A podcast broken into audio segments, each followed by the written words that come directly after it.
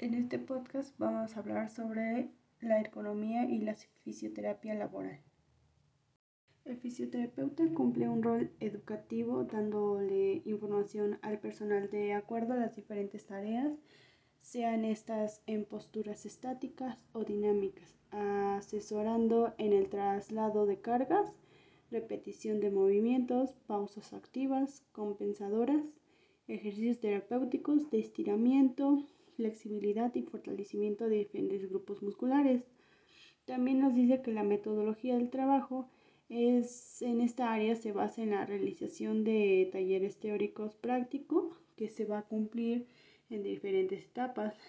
Se parte de una información general para todos los funcionarios, sean estos administrativos o de planta, donde se brinden naciones básicas de anatomía y fisiología del aparato locomotor. Eh, su aplicación pues va a ser en las distintas actividades laborales como evitar riesgo de lesiones durante la realización de las mismas. De las mismas. Va a ser sumamente importante que el fisioterapeuta participe dentro de este equipo múltiple interdisciplinario en el momento de la selección del personal, realizando una correcta evaluación postural y, y una funcionalidad del aparato locomotor con el objetivo de detectar posibles alteraciones que puedan ser favorecedoras de patologías en un futuro y sugerir al equipo eh, los posibles puestos de trabajo. Actualmente pues no tenemos como que una participación en esta área de la prevención a diferentes que de otros países. El objetivo de fomentar una cultura de prevención es para pues saber que la seguridad no es ninguna imposición ni una concesión, es un valor que implica la adquisición de hábitos, actitudes que nos aporten confianza, y que han de formar parte de, nuestras, de nuestra realidad cotidiana. Eh, más allá de que podamos minimizar los riesgos laborales, existen múltiples factores que pueden llevar al trabajo, al trabajador a sufrir lesiones con diferentes etiologías. Eh, otra de las responsabilidades que posee el fisioterapeuta dentro de este equipo multidisciplinario e interdisciplinario es participar de la rehabilitación de los trabajadores con tratamientos eficaces, ayudando a la pronta reinserción de estos en las mejores condiciones para evitar recidivas al volver al trabajo, no siempre están en condiciones de poder realizar la misma actividad o por lo que por lo menos no poder realizarlas en las mismas condiciones, lo cual no es poca cosa y es donde los fisioterapeutas deberíamos trabajar juntos a los terapeutas ocupacionales, realizando una minuciosa evaluación de las capacidades físicas del trabajador y de las condiciones de trabajo. Esto debería ser implementando después de haberse completado la recuperación y antes de la reincorporarse al trabajo. Es sumamente importante para el conocimiento de las diferentes causas que pueden provocar el desórdenes en el aparato locomotor, sean estos funcionales o estructurales en relación a la actividad laboral.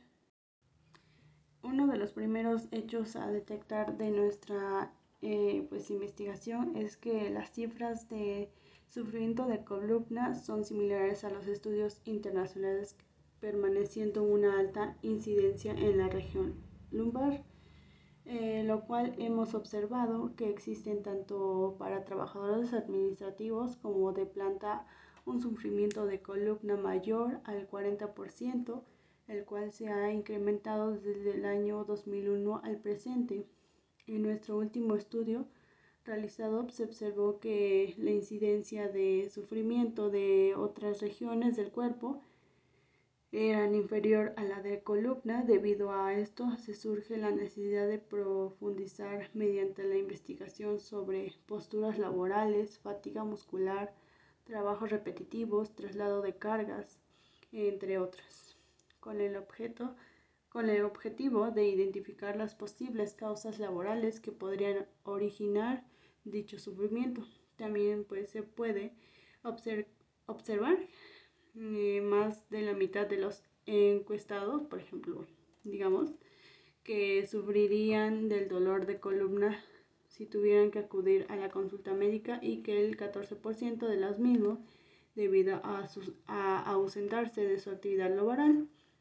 Eh, cabe destacar que existe una mayor tendencia al sedentarismo en nuestra muestra en relación a, pues, estudios vistos, lo que podría incidir a más, eh, más aún en los diferentes sufrimientos de columna. Al igual que pues nos vamos a encontrar eh, los, los principios básicos de la ergonomía que pues se los voy a indicar. Pues va a ser los 12 principios de la ergonomía. La primera va a ser mantener todo el alcance. Esto que va a decir es una forma para mejorar el puesto de trabajo y el desarrollo del mismo y mantener los productos, las partes y las herramientas a una distancia que permita el alcance cercano. Distancias, distancias inadecuadas causan a menudo sobreesfuerzos y posiciones que dificultan labores. Em, la segunda, el segundo principio va a ser utilizar a la altura del codo como referencia. Esto nos dice que al realizar el trabajo con la altura incorrecta conlleva a posiciones viciosas y esfuerzos innecesarios altura del codo. Generalmente el trabajador se lleva a cabo a la altura de codo ya sea sentado de pie, arriba o abajo, el esfuerzo pues va a ser mucho mayor. El principio número 3 nos dice que la forma de agarrarse reduce el esfuerzo. Eh, cualquier, cualquier cosa que usted eh, haga para minimizar el esfuerzo requiriendo de una tarea hará más favorable su trabajo. La fuerza excesiva presiona los músculos creando la fatiga eh, débil, firme, potencial y hasta heridas. Al realizar un mejor agarre se reduce la fuerza y la tensión. En general, empuñar herramientas con la palma de la mano requiere menos tensión que cuando se usa solo los dedos. Eh, por ejemplo, al agarrar una bandeja o cosas así. El principio número 4 nos va a decir que eh, buscar la posición correcta para cada labor y no estar seleccionando. Aquí nos dice que es una buena, buena posición, reduce la presión sobre su cuerpo y facilita el trabajo. La forma de empuñar y la altura de la tarea se facilitan con equipo y herramientas que la favorezcan la posición del cuerpo. O sea, que, se mantenga en una posición correcta para evitar eh, múltiples lesiones patológicas. El principio número 5 nos habla de que reduzcamos las repeticiones excesivas. Esto nos quiere decir que minimicemos el número de movimientos requeridos para hacer la tarea. Esto reduce pues los desgarres, el desgaste y el miembro de y el, desgaste en el miembro de su cuerpo o del cuerpo de nosotros. Eh, pues la cual busca la técnica más eficaz, más eficiente para eliminar la duplicación de movimientos y evitar, pues, como anteriormente lo he mencionado, pues lesiones. Eh, principio número 6 dice minimiza la fatiga. Sobrecargar sus capacidades físicas y mentales les puede provocar accidentes, daños, pobre calidad, eh, pérdidas, el buen diseño de trabajo y ayudar a, la a prevenir la indeseable fatiga.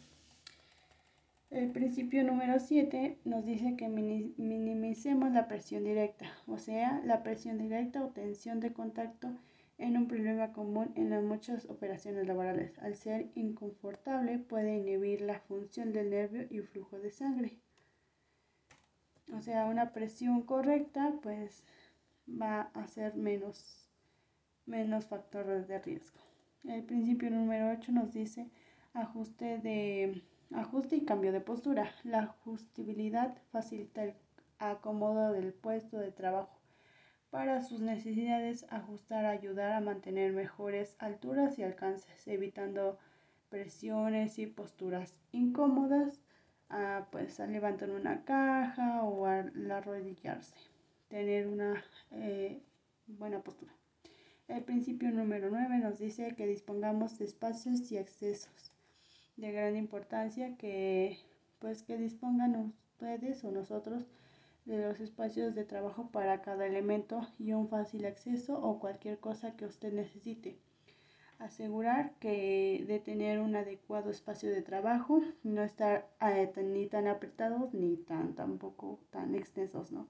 En general la cantidad de gente que pues nosotros trabajemos determinará la cantidad de espacio que pues vayamos a necesitar, ¿no?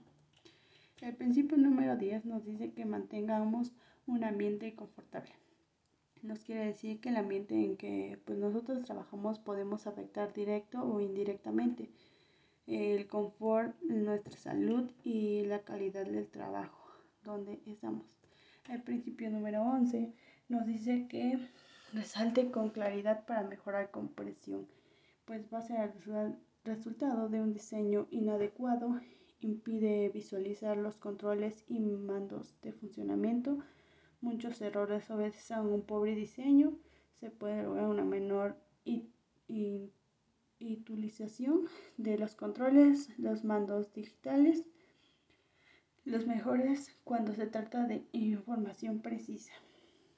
El número 12, y ya para terminar, nos dice que vamos a mejorar la organización del trabajo que pues van a existir nuevas formas de organización del trabajo que brindan alternativas para enfrentar eh, problemas que tienen que ver con las jornadas de ritmo de trabajo, así como condiciones propias de algunas tareas como son la repetición y la monotonía.